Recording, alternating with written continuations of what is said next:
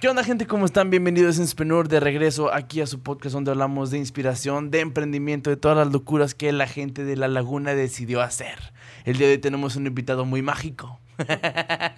Tenemos de mágico una gran persona, una persona que decidió que su camino sería muy ajeno a lo que él creía que iba a ser. Tenemos aquí a Diego Gutiérrez. ¿Cómo estás, Diego? Muy bien, muchas gracias por invitarme. Gracias por haber venido con nosotros. Este, para mí es un placer tenerte aquí. Nos conocemos de hace rato. Bastante. Este, nos conocimos cuando estábamos en la, en la universidad. Así es. Estás en una carrera, yo estaba en otra y las cosas cascaron y nos conocimos ahí. Pero hoy venimos a hablar un poquito de ti. Hoy no existo yo y quiero que nos hables de ti. Preséntate para la gente que no te conozca, para que no tenga idea de quién eres. Pues soy Diego Martínez, la gente me conoce como Diego Magú.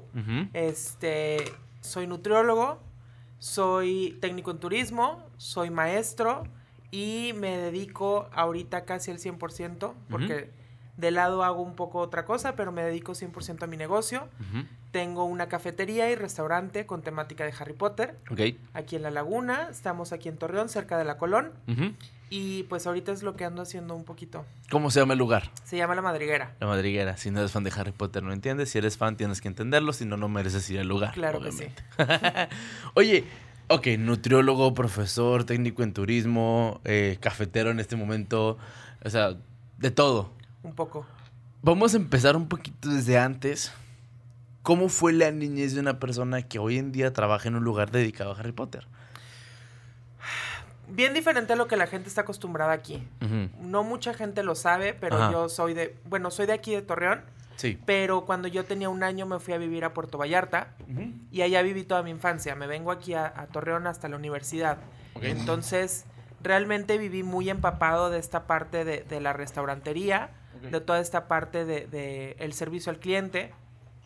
Y la verdad es que tuve una familia increíble. La verdad es que con mi abuelo to- este, vivimos toda nuestra infancia en restaurantes, comiendo fuera, conocimos, conocí un poco de, de muchos tipos de comida, de muchos lugares, gracias a mi abuelo porque a él le gustaba mucho La comida. la comida y, y- y estar con nosotros. Entonces estábamos solos, primero estaba yo, mi mamá, mi hermano este, y mis abuelos, después llegó una tía, mis primos y su esposo.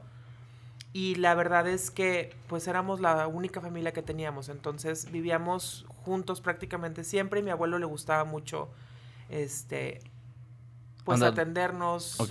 o sea, tratarnos bien, entonces vivimos mucho en restaurantes, vivimos mucho Mm. saliendo eh, no sé, a navegar en botes en Vallarta, este, viajábamos un chorro, como teníamos aquí toda nuestra familia. Mis vacaciones en vez de ir a la playa era venir de la playa a Torreón. Ok. Entonces mi mamá le gustaba mucho venirse en carro, pasábamos por Aguascalientes, Zacatecas, Durango, este, Guadalajara, siempre llegábamos como a restaurancitos en todos estos lugares. Y yo creo que de ahí llegó mucho el amor que tengo por la comida. La verdad es que desde Todo la gastronomía. chiquito- sí, desde muy chiquito me ha encantado un chorro. Mi abuela cocinaba delicioso. Ahorita pues ya está sola en su casa, entonces ya no acostumbra a cocinar tanto, pero tuvo este un negocio de banquetes, Ok. entonces siempre también ha cocinado mucho, siempre fui el que le ayudó. Ok. Entonces yo creo que para mí no hay mejor placer en esta vida que, que Cocinar. la comida, sí. sí, porque si lo piensas, el- la sociedad mexicana, todas nuestras festividades y todos nuestros momentos alegres van rodeados de comida. Tienes razón. O sea, Sí, es sí. cumpleaños, carne asada. Sí. Es bautizo, no sé, asado. Es este boda y Todo el el banquete enorme. es de lo más importante. Hasta la reliquia aquí claro, en Torreón. Claro, este, si lo piensas hasta en el sexo, ¿cuánta gente no le gusta meter crema batida y chocolate y todas esas cosas? ¿O cuánta no- gente no se va a los moteles con una pizza? Entonces, este, la verdad es que la- los mejores momentos que tenemos como sociedad mexicana van de la mano con la comida. Ok. Entonces, para mí es una parte muy importante de mi vida y es la forma en que tengo yo para decirle a mis amigos y mi familia que los quiero de cierta manera. Con la comida. Sí, soy de esas personas Mm. que me gusta invitar a gente a mi casa, cocinarles, Ok. atenderlos, que te traigo, que te falta, que, que necesitas. Entonces, la cocina es muy importante para mí en mi vida. Tú sí eres fan de te llego por el estómago, no por el corazón. Sí, yo sí soy fan de a mis parejas. Darles toda la comida. Sí, yo sí Chido. soy de los que los engordo de amor. Eso está chido. Oye, pero hablando un poquito, o que viviste en una playa, Pero no siempre comías mariscos. Tu abuelo se iba para todo buscando Ay, de todo. Pues no, ¿qué te diré? Yo creo que la mayor parte del tiempo, o sea, los fines de Sí, semana ¿no? era de ley, porque mi abuelo se fue a Vallarta Ujú. a construir el Four Seasons. Ok. Ent- Mi abuelo El hotel. trabajaba, ajá, el hotel. Ok, ok. Bueno, es un desarrollo enorme, no nada más es hotel, pero mi abuelo trabajaba en la Ciudad de México, en la constructora que hizo Bosques de las Lomas, me parece. Mm. Entonces esa misma constructora le dio, le ofreció el, el trabajo en, en Punta de Mita, que Ah, es se llamaba como- la ciudad. Sí, es un, era un pueblito eh, como a hora y media, dos horas de Vallarta. Mm. Este, a lo mejor me equivoco con el tiempo, este, pero cerca de Vallarta, entonces le ofrecen irse y nos vamos. Y pues la verdad es que le iba muy bien. Entonces los fines de semana de ley nos íbamos a Punta de Mita, de Vallarta a Punta de Mita. Íbamos a un restaurante que se llama El Dorado. Por ahí Ujú. gente si ha ido a Vallarta y lo conoce. Antes era un concepto completamente diferente y es comida súper fresca, Ok. o sea, recién pescada. Pescada, sí. ok. Y mi abuelo era fanático de los, de los pescados zarandeados. Mm. Este, en mi familia nos encanta los mariscos, la langosta, camarones, pescado. Entonces Ok. yo creo que sí, cada fin de semana casi de ley era... Marisco, marisco, mariscos. Sí. Ok, pero dices que te llevaba a muchos restaurantes. Eh, ¿También le variaba o era, era marisquero a morir? Pues es que sí, sí, pero no tanto mi abuelo, éramos un poco todos, porque por ejemplo, la hermana menor de mi abuela, de mi mamá, perdón, que también vivía en Vallarta, fue mi tía la que se fue a vivir allá, y mi tío son fanáticos también de la comida, entonces este, siempre comían fuera. En, en mi primo, el más chico, por ejemplo, le preguntaban a mi tía, ¿qué van a comer? ¿Qué vamos a comer? Vamos a comer pollito. ¿Y cuál pollo? ¿Del bueno o del que tú haces? Y el bueno era el pollo de comprado, el pollo rostizado. Pollo así de Ajá, tienda, ok. Porque estaban acostumbrados a vivir en la calle, a comer en la calle. Ah. Entonces, de Vallarta he probado absolutamente todo y a donde voy me encanta. Soy de las personas que les gusta comer chapulines y comer de lo que se pueda. Lo que se te ponga enfrente lo vas a comer. No, le, tienes, no le tienes asco a la comida. Para nada. Ok, es- eso es bueno porque imagínate, o sea, yo no me imagino una persona que no le guste, por ejemplo, la barbacoa o el menudo por su sensación y, no- y sea chef, como que pues te vas a topar con escajo, te vas a topar sí, con sí. langosta, con caviar, que son cosas un poquito más, eh, podemos decir, asquerosas, entre comillas, de su origen. Entonces, como que no, no, no me imagino un chef que sea picky. Pues por ahí en Vallarta dicen mucho que nunca le creas a un chef que es flaco, Ok. por ejemplo, porque pues es que eso te dedicas y la verdad es que estando en cocina estás pique y pique y pique, aunque sea para probar la comida, todo el día estás comiendo, entonces, y por ahí gente, este, también se da mucho en, regresan los platos prácticamente enteros y se los comen en la cocina, o sea, Ok. en la comida, en, la- en los restaurantes no se desperdicia nada. ok. es muy raro que desperdicien comida hoy en día. Más hoy en día que estamos Sí, tan digo, no es como que la vuelven a, a vender, pero por ejemplo, si queda una hamburguesa completa, a veces se la comen los meseros o se la come alguien en cocina, Ujú. papas a la francesa, nachos. Este, entonces, porque pues es comida y, Sí. y- y no tienes chance muchas veces de cocinar, o sea, Mm. de, de comer, entonces estás picando lo que, lo Lo que, que sucede. encuentras. Sí, por eso en Vallarta dicen que no, no le creas a un Un chef flaco. Sí, claro. Pues es que sí, realmente si lo piensas, bueno, la mayoría de los chefs no son como que muy, tampoco muy esbeltos, muy delgados, No, pero no, no. sí. es muy extraño ver un chef esbelto. Ajá. O sea, de perdido con pancita. Sí. No, gordo, pero de perdido con pancita. Sí, o sea, no te imaginas el chef Gusto de Ratatouille. O sea, Sí, te puedes imaginar algo más delgado, pero que bueno, sí también tiene- eso ya es algo como de estos tiempos, ya que el, el- Ujú. lo fitness está como más de moda. Entonces también ya se tiende a haber un poco más de, de chefs Un fitness poquito o más delgados, así, así. más guapetones. Pero en general, este, los cocineros de, de cocina mexicana, antigua, tradicional, tienden a ser gorditos. Sí, es que, por ejemplo, en este tipo de cosas, aquí viene una pregunta importante. Ok, te regresas a Torreón para la universidad y empiezas a estudiar nutrición. Ajá. Chingale que una persona que le encanta la comida estudia nutrición. ¿No te entró como que en conflicto todo lo que te gusta comer?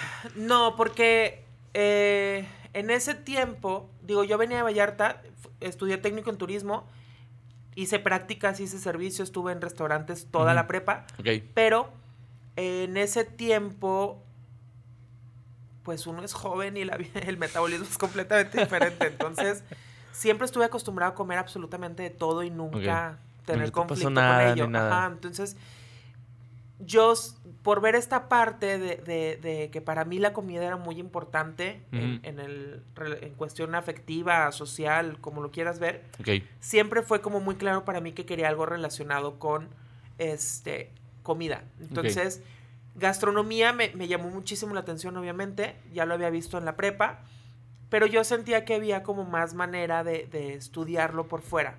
Porque muchos cocineros, este, pues así, así aprenden de manera empírica. Entonces, Ah, ok, ok.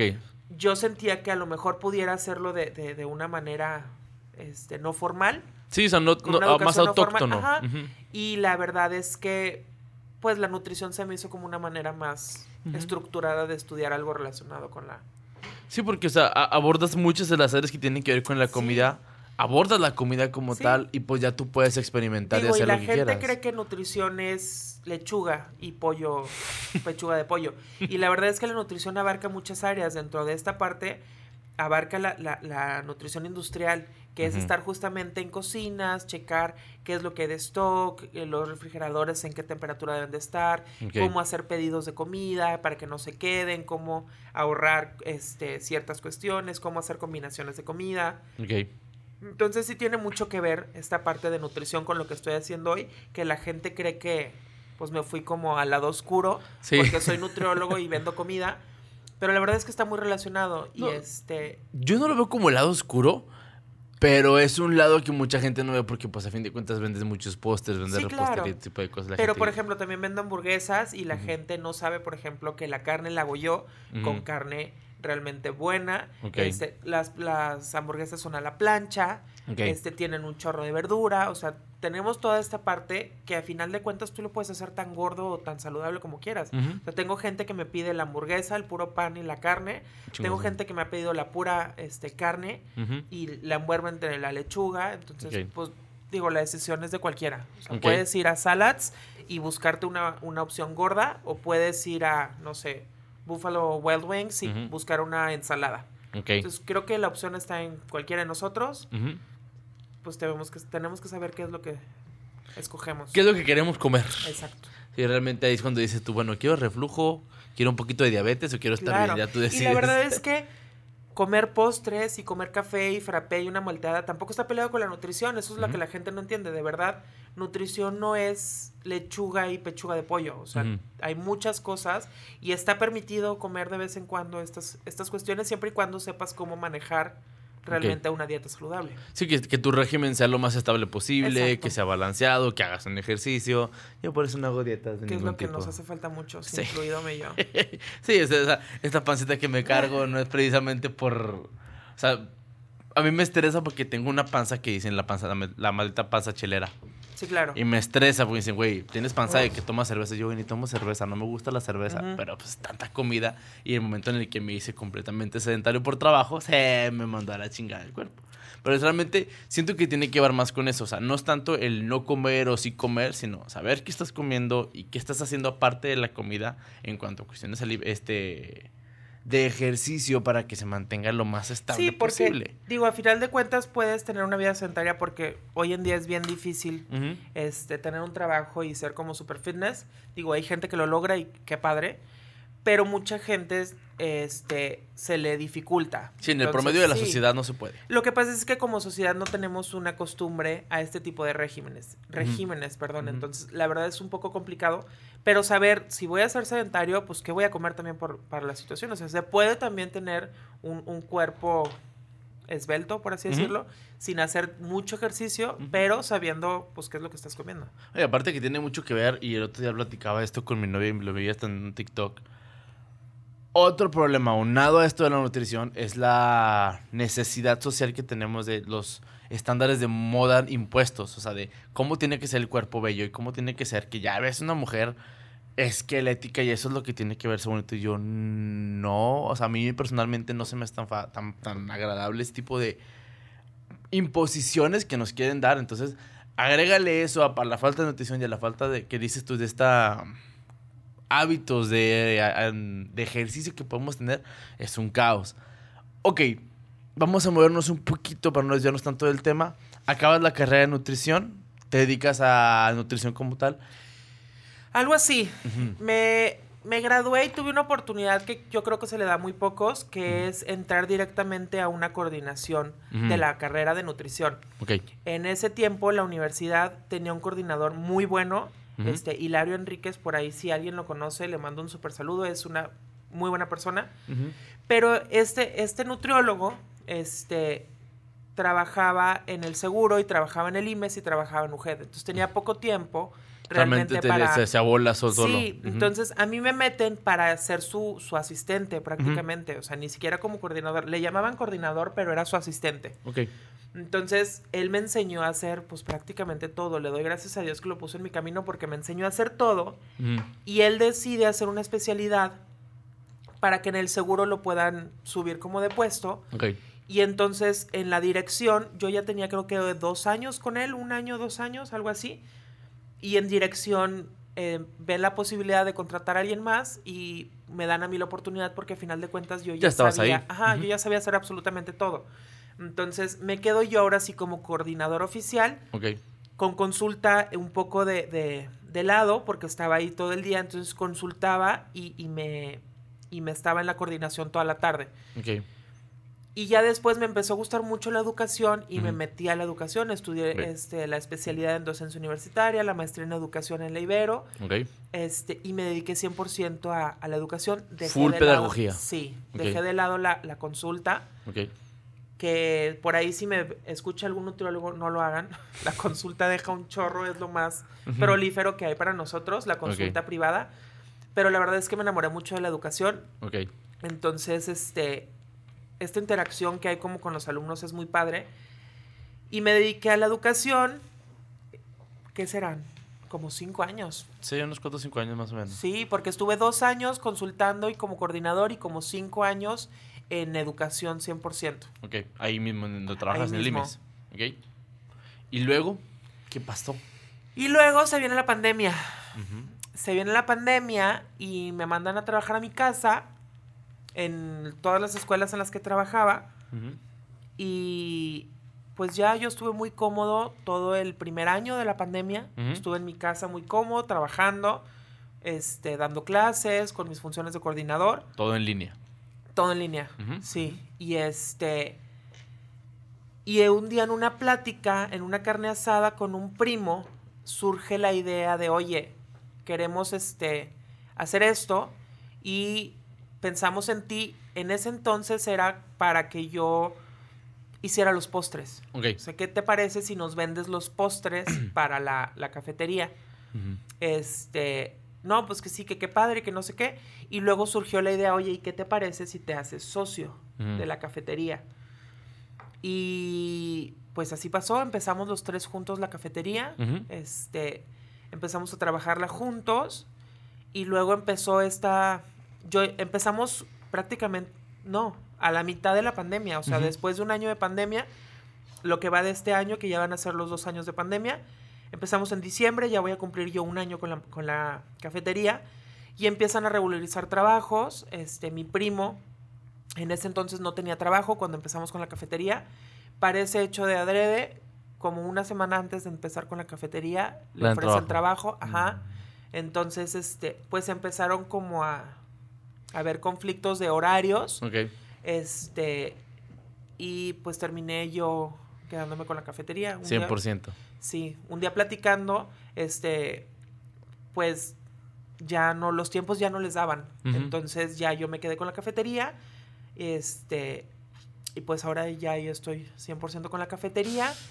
Estaba trabajando dar clases, la cafetería y la coordinación, y ya hace, pues este semestre dejé la escuela. Para julio-agosto. Yo creo que sí. Sí, porque fue antes de las graduaciones. Ok. Me, me salió una, un mes antes de, me salieron un mes antes de las graduaciones.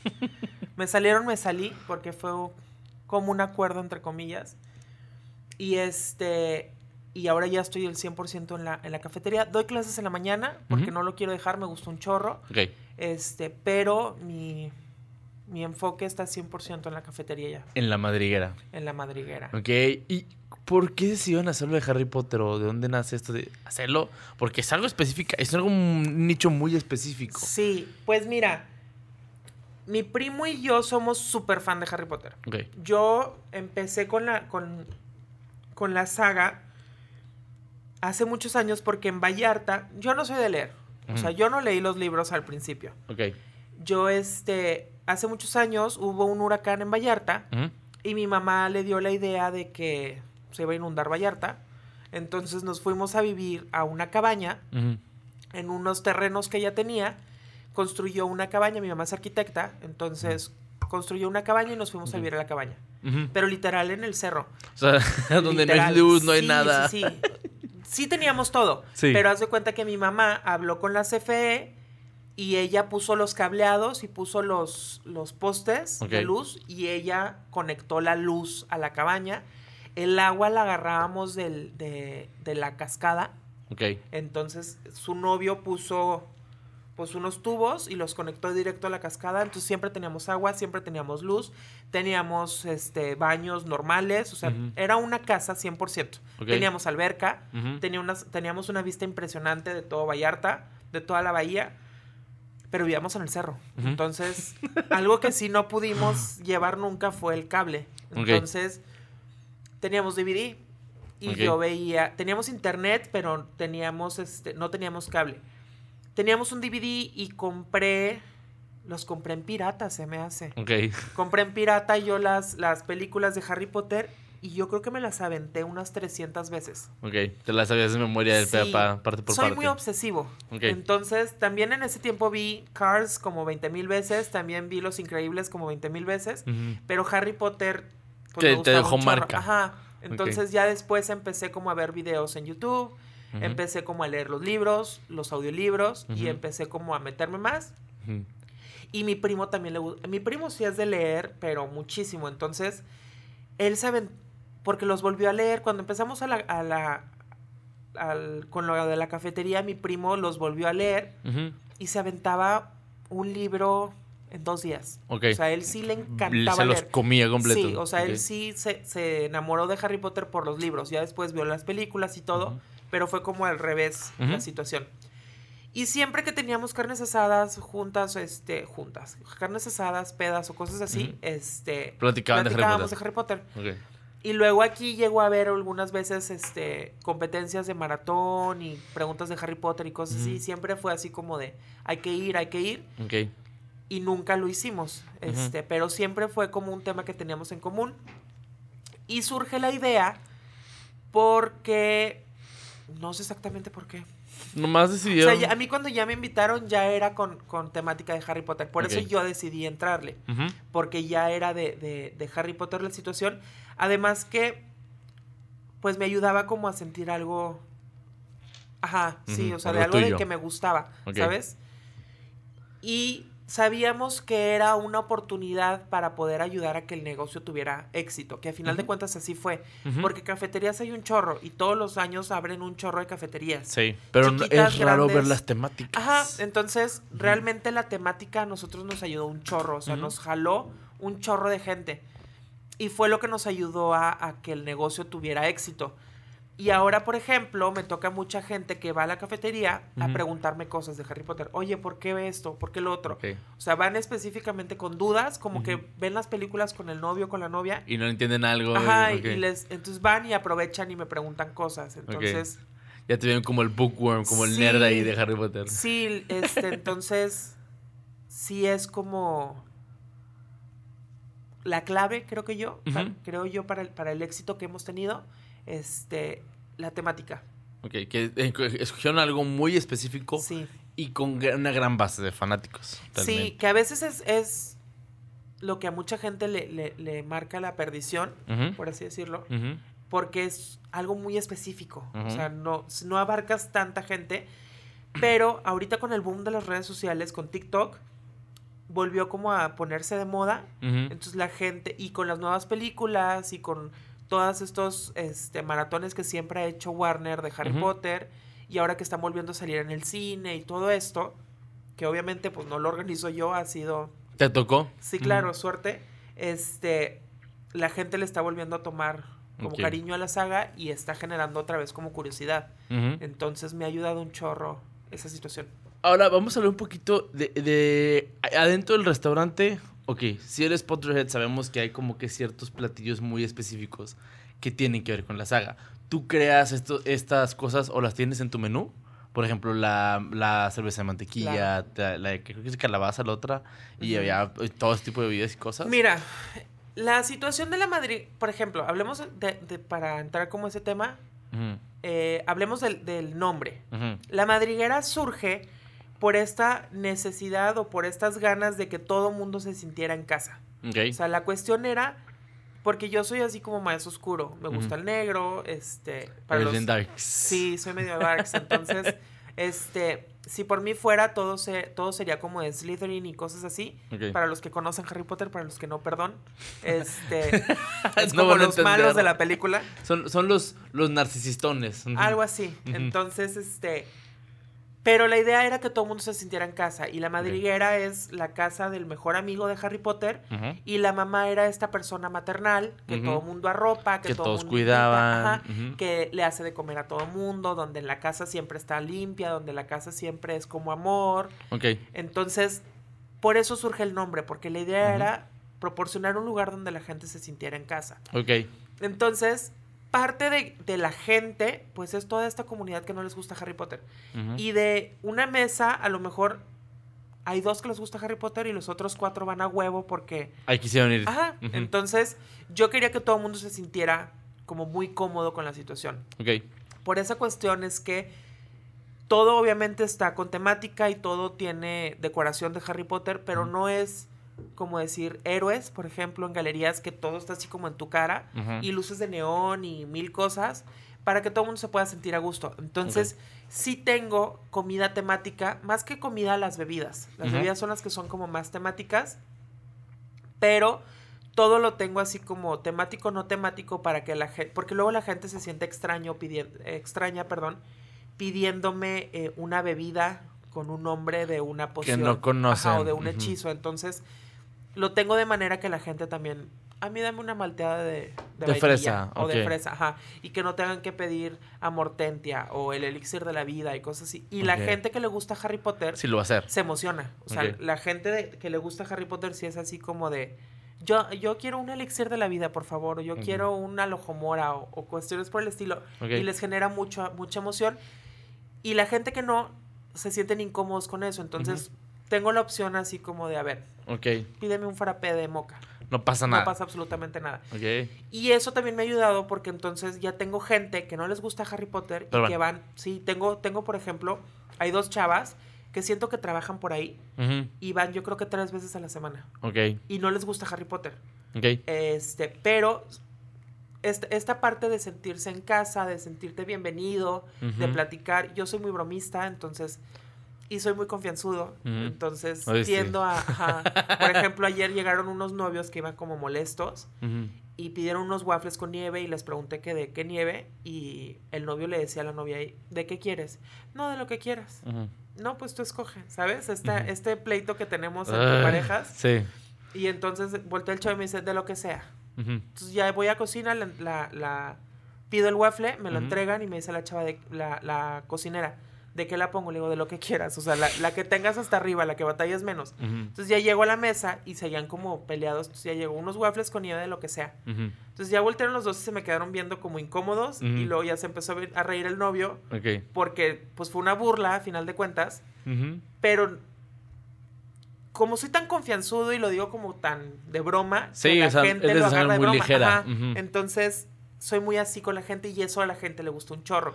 Porque se sienten como en casa, no se siente como forzado. No es de estos restaurantes donde el mesero está cada cinco minutos. ¿Qué quieres? ¿Qué te traigo? ¿Qué? O sea, si quieren estar en la cafetería dos Pues, horas.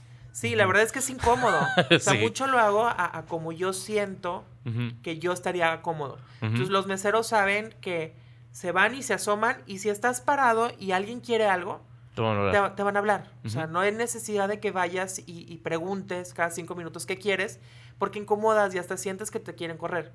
Entonces, conmigo, si quieren ir dos horas o quieren ir a ver la película completa y piden un frappé, no me genera nada de conflicto. Entonces, eso a la gente le gusta, Ok. le gusta mucho, se sienten muy cómodos. Es que sí es algo que tocas, a- que eh, mucha gente no lo toma en cuenta Pero como dices tú, es molesto, a veces estás incómodo porque sientes aquí la respiración del Sí, sí, mesero sí, y tú. sientes que ya te están corriendo. Sí, ya me están corriendo, sí se siente medio gacho. Entonces, como que ese sentimiento está padre. ¿Trabajas nada más en la tarde? Sí. Empecé. Ha sido bien extraño. Ahora sí que yo, yo he tenido que aprender esto y eso me lo dijo un amigo que se dedica a los negocios. Esta parte de escucha a tus clientes. Ok. Yo empecé de 12 a 8.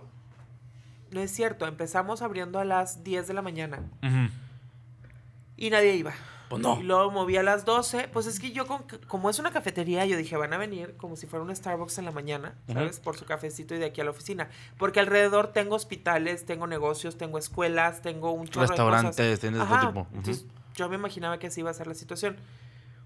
Y no fue así. Luego moví de 12 a 8. Ujú. Tampoco funcionó. Lo moví ahora de 3 a 12. Tan, y es, tan. ajá, porque la el, el tema se presta, ni siquiera para las comidas, o sea, el tema se presta para cuando los niños ya terminaron de hacer la tarea, ya comieron, ya se portaron bien, bueno, vamos a un postre a, la madriguera.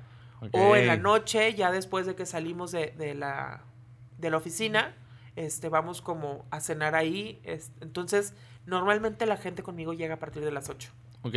y las tardes muchas veces las tengo no vacías, pero sí con menos gente que en las noches. O sea, mi gente llega a las 8 y es la hora en que cerraba. Ok. Entonces yo- tuviste que cambiar toda tu estructura.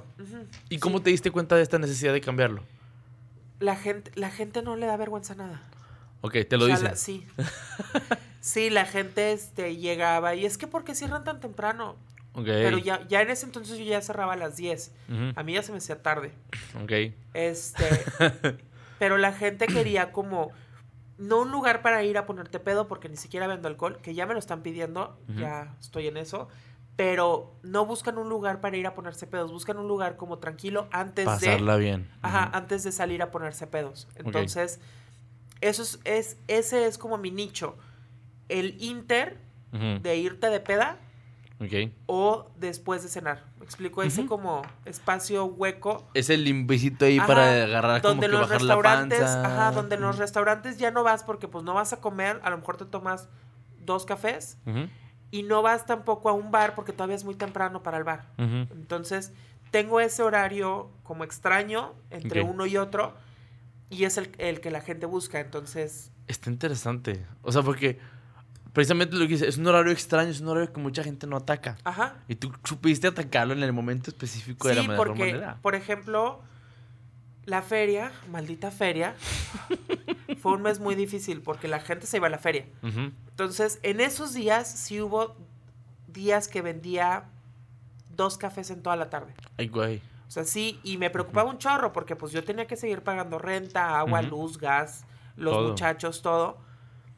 Y pues con dos cafés. Y llegaban las 8 o 9 de la noche y empezaba a llegar la gente. Y a, las, a partir de las 9 hago venta. Y me sale para, pues, para mis cosas. Pero sí, sí me preocupaba porque si hubiera seguido cerrando a las 8, 10 de la noche, me hubiera muerto. Ya no estarías vendiendo.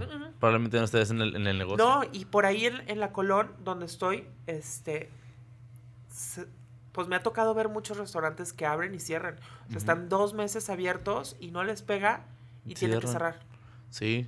Sí, hay mucho flujo. Entonces, Ujú. realmente o sea, has, has tenido los momentos suficientes para decir, he batallado, pero el negocio va fluyendo.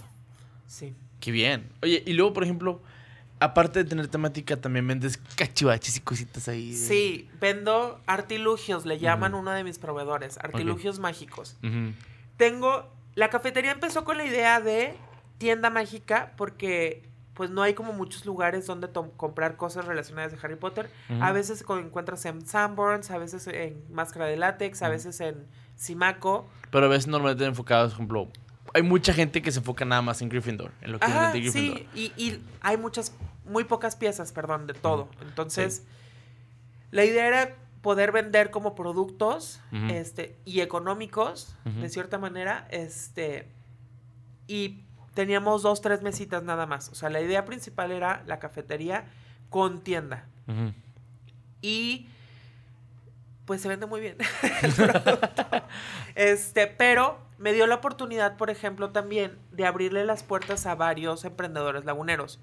Parte muy importante para mí es, pues, ayudarnos entre todos. Entonces, la tienda me da esa oportunidad porque en la cafetería tengo varios emprendedores este, chiquitos que, son como proveedores míos.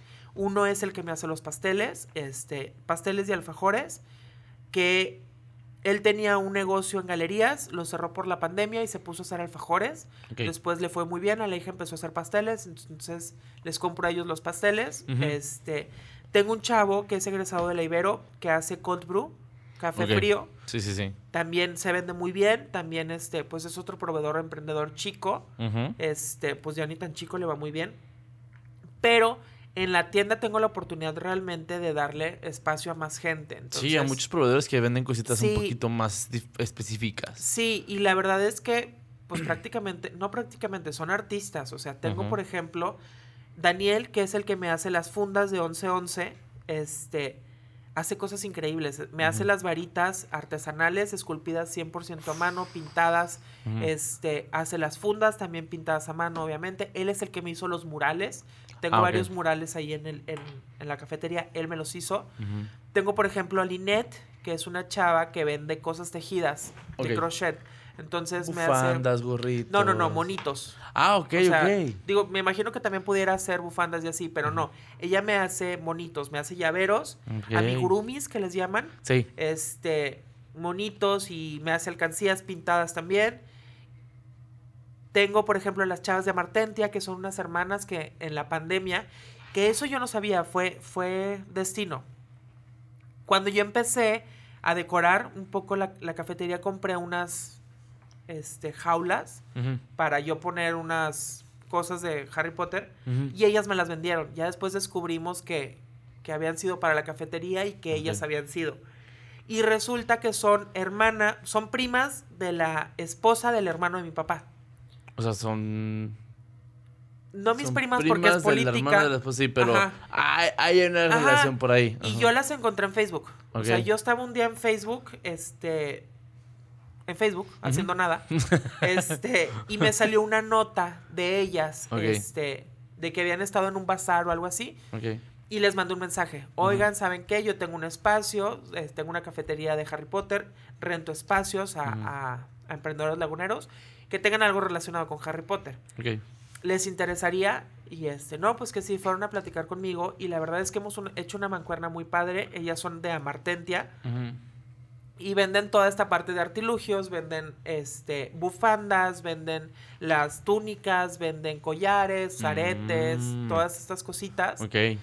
Este, y pues ahí le hemos metido eh, poco a poco. Tengo una chava, por ejemplo, que hace libretas, tienen Ujú. una imprenta. Bueno, un- no es nada más una empresa, hacen de todo. Decoran para fiestas, venden globos, hacen este impresiones. Hacen de todo. Ajá, entonces me venden las, las libretas con las hojas impresas de Harry Potter. O sea, ellas hacen 100% la libreta. Tengo una chava que son este canvas impresos en alta definición. Este, ella también me hace muchos productos muy padres. Tiene una imprenta y también me hace como viniles este, para decoración. Entonces, me da la oportunidad de ayudar a más laguneros, este, pues que hemos tratado de sobrevivir en la pandemia. Has tenido una muy buena mancuerna con mucha gente. Sí, me, me- Sí. me ha dado la oportunidad de conocer a mucha gente. Qué chingón.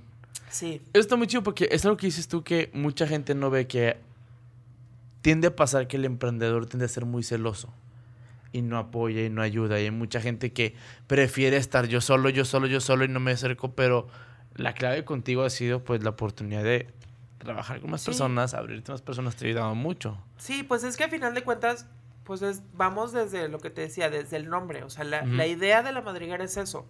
O sea, ayudarnos entre todos. Que te sientes en casa, Ajá, que todo el mundo se sienta que es su negocio. O sea, porque por ejemplo las chavas de Amartentia hacen las entregas ahí en la cafetería, Mm. este, me promocionan un chorro, yo las promociono a ellas. O sea, la idea es trabajar entre todos y a mí me ayuda, a ellas les ayuda. Y pues es una mancuerna muy padre. Ah, qué chingón, porque, o sea, siento que nos falta ese, como que esa fraternidad en la laguna, a que las cosas pueden hacerse en equipo y salen mejor. Somos muy desconfiados de la gente, no entiendo por qué. Yo personalmente no, o sea, no soy muy desconfiado, pero como que se te queda esta, este, ay, es que no confío porque no confían, ¿sabes cómo? Es muy difícil trabajar con mucha gente por lo mismo. ¿Cómo, ok, de esto mismo, qué tan problemático ha sido para ti el volverte emprendedor? ¿En qué aspecto? O sea, es muy difícil. Sí, es muy difícil. Sí es cierto lo que la gente dice de es bien pesado, este sí es mu- muy estresante, es deprimente, es complicado, es costoso, pero es muy padre. Vale O sea, toda la pena. Sí, Ok. sí, porque yo ahora, por ejemplo, que ya estoy ahí, digo, no soy millonario ni, ni todavía soy Lucas Kingangs, ya sabes, o sea, Simón. me va muy bien, gracias a Dios, pero este, pues todavía es un negocio chico, pero ya pude dejar el negocio, el trabajo donde estaba, que era horrible. Estaba, estaba en, un- en una empresa, sin decir marcas, por ahí ya la dijimos, pero la gente que me conoce ya sabe dónde. Trabajar en una empresa sin presupuesto, con gente que no está preparada para estar en los puestos donde está, con gente con problemas de egocentrismo, con Tóxicas gente... de madre. No está padre. O sea, no está padre, Con horarios horribles, con problemas de dinero. horribles y aparte ponte la camisa. ¿Sabes? Que, que en México es lo más común del mundo. A la hora de mi salida, por ejemplo, fue de, es que tú no quieres ir en las mañanas a promocionar la escuela. Pues es que en las mañanas trabajo en otro lado para completar porque me pagas una miseria. Es que porque dices que te pago una miseria. Pues porque me pagas una miseria. O sea, O sea, no estoy mintiendo. no, o sea, yo ahorita a mis meseros les pago más de lo que me pagaban a mí en esa escuela. Como coordinador de una coordinador. carrera universitaria. O sea, sí, o sea, hazme el puto favor. Y cuando empecé, pues para mí era una millonada. O sea, era recién egresado, tenía 21 años, porque aparte salí antes de la carrera. Este. Pues para mí era una millonada, pero una vez que haces la maestría, que te das cuenta el trabajo que es, que te das cuenta lo que cuesta vivir, porque ya vivo solo, porque ya me hago de comer, porque ya pago renta, porque ya pago luz, agua, gasolina, miseria. todo. Ajá, era una miseria. Entonces, a la hora que voy, es que ponte la camisa y es que nosotros, mira, queremos, pero necesitamos crecer por eso, pero ese no es mi problema. O sea, yo no le digo a mis meseros, este, no te voy a pagar porque pues no ha venido gente. Pues ese no es problema de ellos. Ellos están haciendo su, su trabajo y pues se los tengo que pagar. Sí, y, no, que y tienes que hacer nada más porque tú estás haciendo, tú estás agradeciendo la chinga que se están metiendo apoyándote a ti en tu trabajo. claro. O sea, Entonces, este, es muy padre por eso, porque ahorita pues ya a final de cuentas soy dueño de mi tiempo, gano pues lo que quiero, porque pues si le meto un chorro, pues puedo ganar un chorro, si me da flojera, puedo ganar poco. Pero ya no dependes de nadie. Pero ya ya no responsabilidad tuya, Ujú. 100%. Y es bien estresante porque luego pasan muchas cosas que la gente no se da cuenta. O sea, la semana pasada se me cayeron las repisas con toda la cristalería. O sea, me quedé Sí. sin tazas, sin tarros, sin vasos, sin copas para las malteadas. Y pues no, no, lo, no lo platicas a la gente. O sea, son, son problemas que surgen que no tienes planeado. Porque cambiar toda la cristalería, Es pues no son dos lana. pesos. No son dos pesos. Y pues se tiene que hacer. Qué difícil. Y, y sí, tengo que pagar muchachos, tengo que pagar renta, tengo que pagar luz, tengo que pagar agua, tengo que pagar cable. Y aparte, todo lo de la cristalería. Ajá, y tengo que comer. ¿sabes? Entonces, y tengo que salir, porque también me gusta salir. No, Pero- aparte, después- te vuelves loco. Sí, sí, sí, pero es, es un desajuste muy grande a lo que ten- a- al presupuesto que tengo Ujú. Y, y son cosas pues que no puedo cerrar tampoco porque entonces de dónde me sale para poder pagar las tasas. A veces me acaba de salir también un problemón enorme que la CFE, porque conocemos a la CFE, me llegó una cuenta de 13 mil pesos y, y pues págala. O sea, no hay con que me cambie de compañía, ¿sabes? Es- Y todo eso, pues ese estrés que nos da mucho a los emprendedores que no sabíamos que existen, porque tú vas a un restaurante y no te imaginas que hay problemas con CFE, Con que gas. con gas, hay problemas con los proveedores, hay problemas con sacar la licencia, porque sacar una licencia en Torreón es un pedo, porque es un pedo. O sea, ir a presidencia es horrible y le pierdes días. Pero entonces no puedes trabajar porque no tienes licencia, porque ellos no te lo dan, pero entonces, o sea, es un círculo vicioso y, todo es muy complicado. Ujú. Sí es muy complicado ser emprendedor chico, porque cuando eres emprendedor y tienes para poner tu estudio de podcast, tienes para rentar una casa, tienes para todo, pues está padre. Y es fácil porque tienes cómo, cómo hacer las cosas. Ajá, o sea, tienes contra- para contratar gente. Pero cuando empiezas con tus ahorros de un negocio de, de un trabajo de miseria, como en el que estaba, pues todo lo he tenido que hacer poco a poco. Digo, sin discriminar empresas grandes Sí, o no, o sea, el privilegio, qué bueno que les tocó, qué Ajá. chido, ojalá les vaya muy Sí, bien, claro, o sea, o no sea, pasa nada. Hay, hay, hay gente que pone su cafetería y tiene para invertir 300 mil pesos. Chingón. Y qué padre, o sea, Sí, porque das son más experiencias trabajo. diferentes. Ándale, exactamente. cada quien tiene sus, sus, sus problemas diferentes, que son problemas y son grandes y a todos nos, nos estresan los problemas. Pero pues está como complicado hallar esa, esa forma de, de crear procesos para que todo se solucione por sí solo. Sí, o sea, la idea, la idea de tener el dinero no es tanto el quejarte de que yo no tengo dinero, no lo puedo No, hacer, no, no. no. Pero realmente, siendo realistas, el tener una mayor capa- capacidad de capital te facilita muchas cosas en el proceso de inicio. Realmente. Te perdió contratar a alguien que se estrese por ti. Ajá. Es, ándale, o sea, desde ahí. Y a ti te tocó, pues tú todo. Tú no duermes, tú no, tú no comes, tú no vives, tú no haces. Tú tienes que hacer la cafetería y chingate. Y eso es lo que mucha gente a veces no ve. Sí, claro. Pero vale la pena.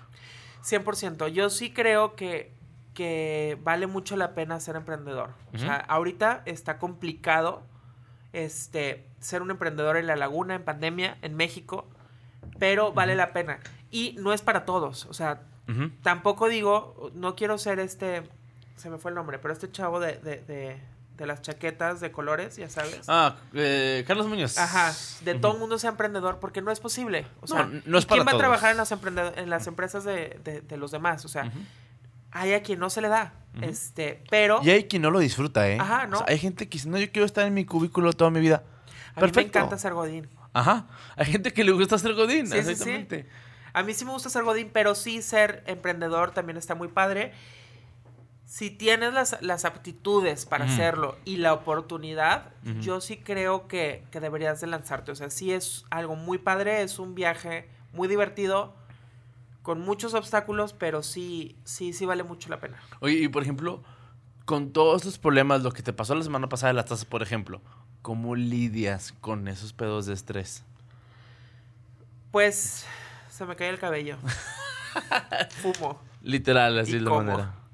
Es que, pues todo el mundo libera estrés de maneras diferentes. O sea, yo sí de plano me bloqueo. O sea, yo sí soy de las personas que me bloqueo por completo del estrés. Gracias a Dios tengo gente que, que me ha apoyado un chorro y que me ayuda como esta parte de tranquilizarme. Saúl es uno de ellos que yo no sé qué haría sin él en mi vida, pero pues es que es esta parte de, de no puedes darte el lujo de, de- de bloquearte dos semanas. O ¿No? sea, tienes Se- que se te solucionar. acaba se te acaba el negocio. O sea, tú eres el responsable y si no lo solucionas nadie lo va a hacer. Porque la que los, muchachos que trabajan conmigo también son un amor, pero no se van a preocupar ellos por ir a comprar tazas. Ujú. ¿Me explico? O sea, tuve que sacar yo, por ejemplo, las tazas de mi casa. Ujú. O sea, me llevé mis tazas. Por ahí puse en Facebook que quien tenía tazas que me vendiera de segunda mano. Este. Empecé a dar este en desechables, que yo no daba desechables. Pero pues buscas la solución. O sea, es esta parte de. Tienes que arreglar Ajá. o se acaba el negocio. Sí, o sea, claro. no te puedes bloquear. Ajá.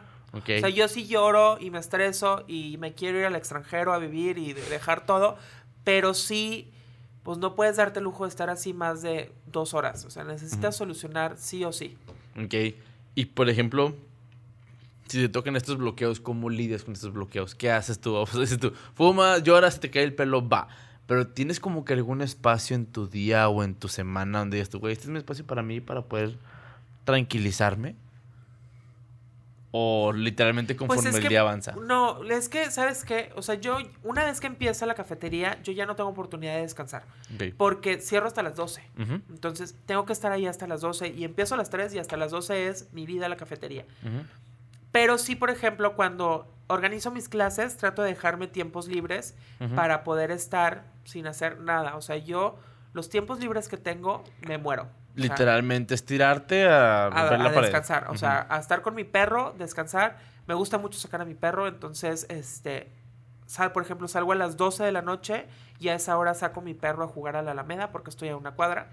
Entonces, este, son, y luego ya jugamos 20 minutos, media hora, me regreso ya a las 12 y media, una de la mañana a mi casa y ya nos dormimos. Y ya es como mi manera de, de descansar. Pero sí, sí necesitas darte esos tiempos de no hacer nada. O sea, no para salir. Momentos de no hacer no hacer nada. nada, Sí, literalmente porque- ni agarrar el celular, es tirarte. Sí, porque es cansado mentalmente. O sea, a pesar de que a lo mejor no pasó nada ese día, o sea, te drenas mentalmente. De, de- de tanto trabajo. O sea, sí es, sí es un estrés tener un emprendimiento. Sobre todo el, el tipo de emprendimiento en el que estoy yo. Que es mm, de comida Ajá, y de servicio al cliente. Porque si vendes un producto, pues es más sencillo. O sea, si vendes un producto, te puedes lavar las manos de ya cerré y ya mañana madre. que sea lo que Dios quiera. Porque nada se te echa a perder, porque mañana no tienes como cosas que entregar, eh, cosas como materiales. O sea, porque digo, si vendes bolsas, pues sí, a lo mejor tengo que entregar mañana 10 bolsas, pero pues sí tengo el material. Si no tengo el material, pues ¿para qué vendí 10 bolsas? ¿Me explico? Entonces, con la comida, si llega alguien al, al restaurante y te pide y no tengo, y no tengo, y es que tampoco tengo, y es que tampoco tengo, pues ya no van a regresar, porque No, nunca no va a hay nada. Entonces, sí es, es muy dren- drenante, es muy cansado mentalmente. Muy tener- absorbente, muy Ajá, muy absorbente. Ajá, entonces Ujú. sí necesitas momentos de tirarte a descansar y no hacer absolutamente nada. Muy bien, muy bien. A ver, aquí tantito.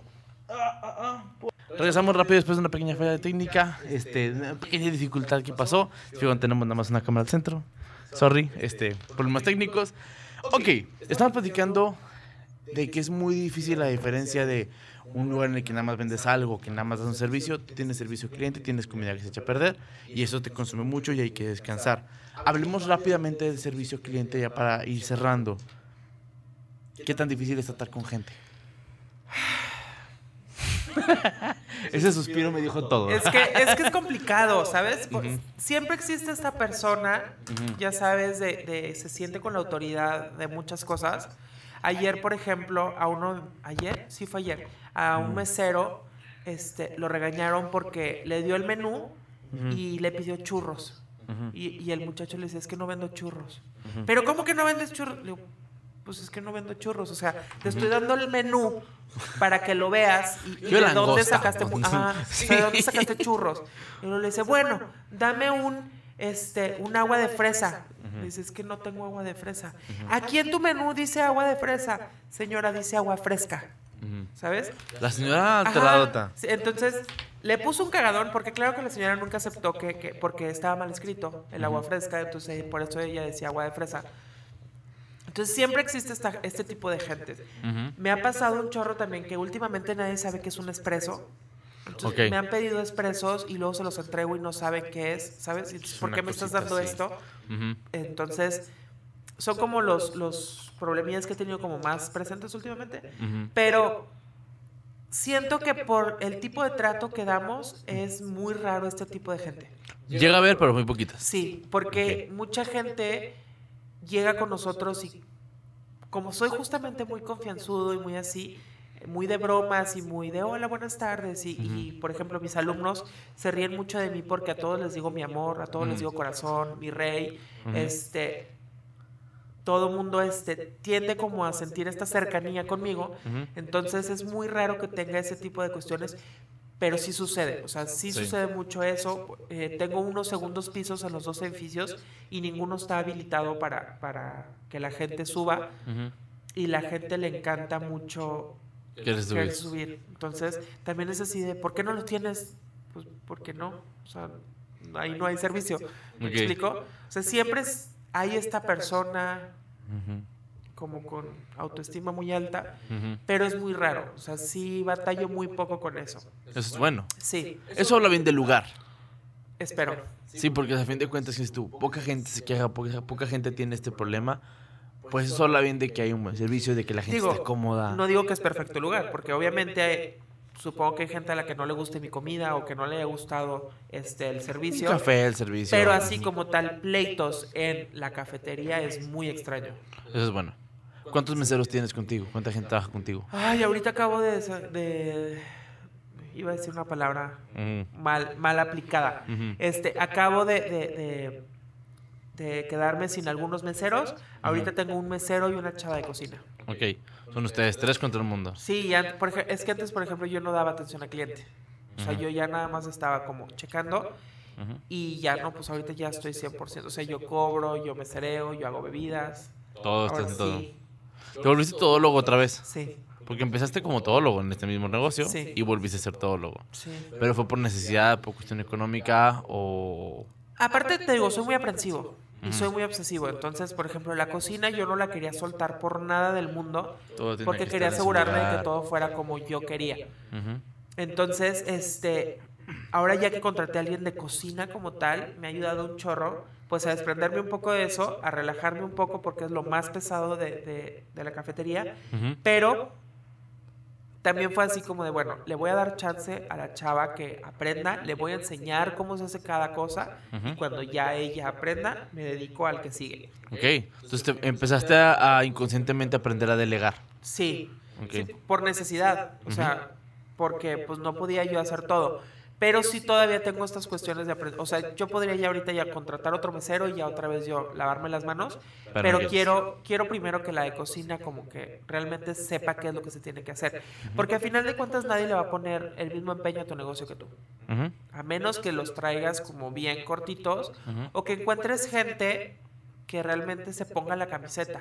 ¿Me explico? En el buen sentido, o sea, de Sí, repente claro. hacer un Sí, compromiso, claro. Sí, sí, de sí, mantener o las sea, cosas yo ni- estables. O sea, yo cierro a las 12 Y a es 12 se muy raro, es muy raro el, el restaurante que cierra a las 12 y a las 12 se van sus, sus empleados. Si yo tengo gente, yo, ¿sabes qué? Vete y yo me quedo. O sea, yo sí trato de cumplir un chorro de esto no es tuyo, esto no es tu horario, esto no... Digo, se me va. También me llega a claro, hay suceder, veces que no puedes tú pero solo. siempre trato como de, de esa parte con cuestiones de educación, por ejemplo, porque al final de cuentas pues tengo muchos chavitos que, que están estudiando todavía.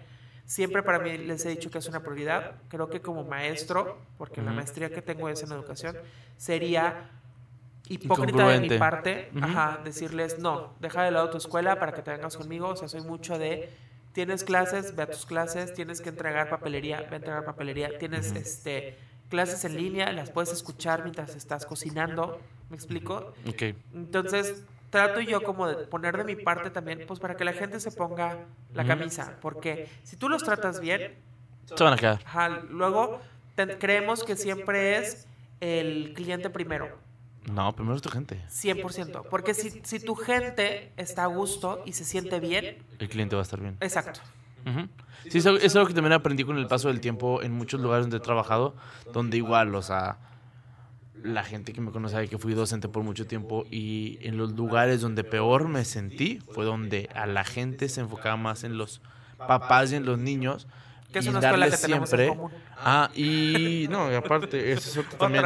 Es otra, pero o sea, em- enfocaban en nada más darle el, el por su lado a, los, a los papás, que no significa que esté mal, pero siempre darles por su lado y, los, y tu equipo de trabajo, todos con crisis nerviosa, pues las cosas no estaban funcionando, las clases Sí, salían claro. mal, los niños estaban saliendo, había más problemas en tu lugar. Y cuando te das cuenta de que si tú no pones atención a tu gente, la gente que viene no va a sentirse Claro. cómoda. El simplemente, o sea, aunque no crees en energía, si el lugar es tóxico, cuando llegas al lugar se siente.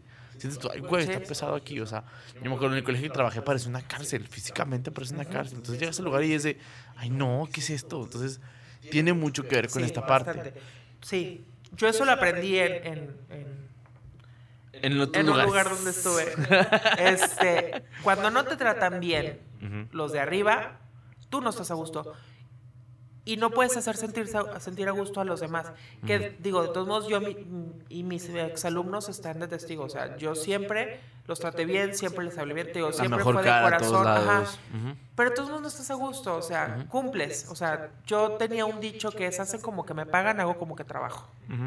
Entonces, pues yo no quiero que eso pase con mi negocio. Entonces, yo trato siempre de, de tratar muy bien a mis empleados para que ellos se sientan a gusto y puedan hacer sentir a gusto a los clientes. Ok. Porque entonces, si los, si los meseros, por ejemplo, hacen sentir bien a los clientes, les dejan mejor propina. Ganan ellos y ganan, gano yo, porque se quedan, consumen más, les dejan más propinas a ellos, y yo gano más con, lo- con la venta de mis, de mis cosas. Y es un ganar-ganar para todos. Sí, está muy chingón eso, o sea, pero a veces no entendemos esa cadenita de cosas y los negocios por eso quiebran, por eso los negocios le falta tanta gente, Sí. tanto tipo de situaciones. Muy bien, vamos a ir terminando, Diego. Y aquí entra una pregunta que se ha hecho como que parte importante del podcast. Digo, si no la entiendes, puedes pensarla y me puedes decir, a ver, ay, la chingada, porque si está medio equivocado. ¿Qué? ¿Cuál es tu peor virtud y el mejor de tus defectos. Está complicado. sí, de, ay no. Soy, Es que- soy bien Mira. profesional. Es que mira, aparte sabes que soy de estas personas que odian los primeros días de clase que te decían, descríbete con tres palabras. ¿Cuáles son tus mejores valores? Siempre se me hizo como la mamada más grande del mundo. o sea, Ujú. Porque me choca. Yo me valido mucho por lo que la gente dice de mí y mi psicóloga me odia por eso. O sea, yo no puedo decir que soy responsable hasta que alguien me dice que soy responsable. ¿Me Ok. explico? O sea, yo por mí batallo para ese tipo de cosas. Pero mi peor virtud. Pues yo creo que esta, justamente es este, esta aprensión que tengo por las cosas. O sea, porque me ayuda a, Ujú. a- a, pues a meterle cosas al, al negocio, a siempre estar pensando qué, qué otra decoración voy a meter, qué nuevo producto, qué puedo cambiar este, de, de la presentación de la hamburguesa, por ejemplo. Pero también, pues me hace estar pensando qué voy a cambiar, qué voy a remodelar, qué voy a cambiar de la presentación de la hamburguesa. Entonces, me genera mucho estrés. Ok. Sí, yo creo que sí es. Sería algo muy complicado. O sea, el mismo amor que le tienes puede Sí. ser hasta dañino para ti. Sí. Ok. Y la segunda, El mejor de tus defectos. el mejor de mis defectos. Yo no tengo defectos. Yo creo que no. Soy perfecto. Yo creo que sí.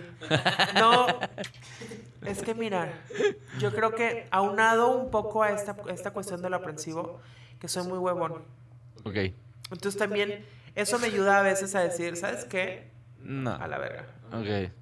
Y, Muy y bien. ya mañana será otro día. Ok. Entonces me ayuda a veces a desconectarme de esa cuestión y me ayuda porque hubo dos semanas, por ejemplo, que me quedé sin meseros, sin cocineros, sin cajeros, sin de bebidas y yo hice todo y lloraba como no tienes una idea. Entonces, esta parte de no me importa, voy a descansar, o sea, es muy necesaria y, y esta parte de ser muy huevón a Ok. veces me ayuda a, a desconectarme un poco. Muy bien. Qué chingón. ¿Qué ser huevón? Sí, porque yo soy igual. O sea, yo sí de repente sí digo, ¿sabes qué, güey? A la chingada todo, a la chingada todos. Yo me encierro en mi, en mi cuevita y no voy a contestarle a nadie. No existe. Es que sabes que yo que mi mamá es divorciada, entonces yo que veía que mi mamá terminaba de trabajar y se regresaba a la casa y trabajaba, Ujú. a mí siempre me cayó muy gordo. Entonces yo siempre cuando empecé a trabajar en esta tonta Texas, digámosle como Bob Esponja, este, donde requería mucho de mi atención, este, yo sí aprendía, ¿sabes qué? Ya salí. Porque me llegó, me, me- me tocó, una vez estaba yo en, en Chichen Itza de vacaciones. Este, era miércoles porque era el evento de luz y sonido. No sé si lo has visto que en las pirámides Sí, claro, de cosas. noche que se ve Ajá. hermoso. Ajá. Eran, obviamente esto tiene que ser de noche. Tenía que ser en la madrugada para que las proyecciones se vieran. Eran, ¿qué serán? Las 12 de la noche. Y yo estaba recibiendo llamadas de alumnos preguntándome cuándo regresábamos, qué materias iba a tener. Este, yo en prepa, en universidad todavía era de estos que no podían ver notificaciones en su teléfono. ¿sabes? Y ahorita si ves mi teléfono tengo como 400 mensajes sin contestar en WhatsApp, como Ahí los 300 en. Facebook, en Facebook Chat. Este, ya soy malísimo con esto porque me demandaba mucho trabajo este, esta tonta Texas. Entonces yo aprendí, ¿sabes qué? Pues ya salí. Entonces, por eso empecé a como tener como mensajes sin leer. Este, y ahorita no se me termina de quitar esa costumbre. Pero, este, porque aprendí esta parte de no tengo por qué estar atendiendo. Que era, es parte de lo por las que me se deshicieron de mí. Porque yo, oye, pues es que, ¿por qué te voy a estar contestando? Ujú. ¿Me explico? Son O las sea, 11 de la noche, ajá. estás chingando. Ujú. O, o son las, sí, son las 11 de la mañana, que es buena hora Ujú. este, de, de oficina, pero mi horario contigo es a partir de las 3 de la tarde. O sea, estoy fuera de mi horario, no tengo por qué estar resolviendo cuestiones que son tu problema. ¿sabes? Porque en estas empresas donde ponte la camisa, este, siempre terminan enjaretándote problemas que no son tu problema. Entonces, yo siempre aprendí mucho a, pues no es mi problema. O sea, no es parte de mi, de mi puesto, no es parte de mis funciones, no está en mi horario, no tengo por qué hacerlo. Sí, y tenemos esa mañita mucho en México. Bastante. Y qué difícil. Está mucho de hueva. Muy bien, Diego, ¿qué consejo le darías a una persona que quiere empezar un negocio? Que no lo piense. Ok, dale. Sí, porque yo soy mucho de qué pasaría, qué vamos a hacer y si no funciona. Y voy a dejar mi, trabajo fijo, con un sueldo fijo, una miseria, pero fijo. Este, ¿Qué voy a hacer si no funciona? ¿Sabes? Y yo creo que si no me hubieran agarrado mi primo y su novia en mis cinco minutos Milky Way, hubiera dicho que no. Entonces, y no me, y me hubiera perdido esta oportunidad tan padre que estoy viviendo. Entonces, yo creo que es algo que no debes de pensar mucho. Es algo, si se da la oportunidad, Dale. tómala. Sí, aunque sea chiquito. Porque luego también mucha gente cree que tienes que empezar con las mil cosas. Y no, no es así. O sea, puedes tener tu negocio de ventas y no tener un, un Un punto de venta. punto de venta. O sea, véndelas en internet. Y métele, no a un local, pero métele a, a cómo lo vas a entregar. Un packaging muy padre y con... Hay gente que le pone notas de agradecimiento y stickers y tienen las cajas personalizadas y tienen papel china personalizado y métele y crea un producto y poco a poco va creciendo y poco a Sí. poco haz un negocio muy grande. Tengo una amiga que tiene una joyería que empezó este con un con una este cuartito en el negocio de su papá Ok. que creo, creo que aquí todos la conocemos, que es mi amiga Pilar, que la quiero muchísimo. Mm. Después puso su negocio y ahorita está haciendo una sucursal enorme de que empezó y le está yendo muy bien. Entonces, pero empezó chiquito, o sea, la cosa es aventarte y hacerlo. Ok. Y es complicado y es preocupante y es estresante, Ujú. pero hay que hacerlo y si no funciona, pues ni modo. Ujú. Ok. Ya. Esto está chido. Si no funciona, pues ni modo. Pero ya lo intentaste. Ajá, y pues se puede empezar como empecé yo, con las dos cosas, teniendo el, el ingreso fijo de- del negocio y en tus tiempos libres irle me- libres perdón irle metiendo a pues a tu negocio Sí, no, ten- ten la- o sea, mucha gente. "Ah, es que no voy a tener tiempo de descansar. pues no Quería sacrificar. claro o sea todo en la vida así es o sea cuando estudias no tienes tiempo para descansar pero estudias con la finalidad en el futuro Ujú. pues tener ya la licenciatura maestría doctorado lo que sea y no tener que partirte la madre como lo hiciste en la universidad. ¿me explico? Sí. Lo mismo es un negocio, o sea, va a haber un momento en el que te vas a tener que partir la madre y no vas a dormir y te vas a estresar y vas a llorar porque lloras del estrés, pero con la finalidad de que en el futuro el negocio funcione solo y ya tú nada más tengas que revisar procesos, ir a cobrar, porque los mejores negocios son los que tú ya no estás, o sea, que ya funcionan por sí, solos. Entonces, sí va a haber el momento en el que no vas a dormir, no vas a tener tiempo, vas a dejar de salir con tus amigos, porque yo me quedé sin muchos amigos porque ya no salgo. Pero, pues poco a poco se va dando la cosa y en un futuro yo espero que ya mi negocio funcione solo. Ok. Qué chingón. Que ya voy para allá, ya voy para el año. Creo que es como el deadline de... Se supone de que no el, el más difícil es el primer año. Ay, yo espero porque... no sé si aguante otro año igual. Ok, no, va a salir todo muy bien, las cosas están saliendo, la ciudad está mejorando, Sí. la pandemia nos está dejando ya aprendizajes, pero ya se está quedando ya en aprendizajes, ya que se queda ya atrás. Sí, ya. Entonces sí, este, muchas gracias por venir con nosotros, gracias por invitarnos, es por invitarnos, por, por aceptar la invitación a, aquí con nosotros a Inspreneur. Vayan a la madriguera, ¿dónde podemos ir a la madriguera? Estoy en calle de Gollado 58, interior D.